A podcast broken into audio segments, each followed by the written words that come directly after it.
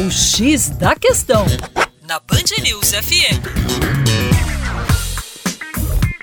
Olá, ouvinte Band News, com vocês, João Marcelo, Geografia Terra Negra. Hoje falando com vocês sobre um dos biomas mais importantes do Brasil, o bioma da Caatinga. Esse bioma que abrange várias áreas do interior nordestino, praticamente todos os estados nordestinos na sua porção interiorana, e que também se estende ao norte, nordeste de Minas. Esse bioma que apresenta as chamadas plantas xerófilas, ou seja, plantas adaptadas à escassez pluviométrica plantas que reduzem sua evapotranspiração, que acumulam água, ou seja, plantas que conseguem sobreviver a longos períodos secos. E é bem verdade que muitas vezes a família de plantas mais lembrada são as famílias das cactáceas, que se tornaram verdadeiros símbolos culturais, sociais do Nordeste brasileiro. Mandacaru, quando fulorar na seca, é o sinal que a chuva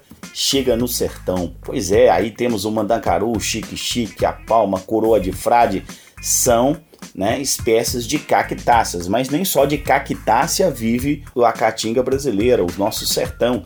Temos espécies arbóreas como a barriguda, o juazeiro, o umbuzeiro, ou seja, a caatinga é um espaço de altíssima biodiversidade e precisa de bons mecanismos de preservação. Então é preciso lembrarmos aí de Luiz Gonzaga, de Patativa do Assaré, dos poetas, dos músicos que cantaram o sertão e desenvolvermos bons mecanismos para proteger os nossos biomas, a nossa cultura, a nossa história. Para mais, acesse educaçãoforadacaixa.com.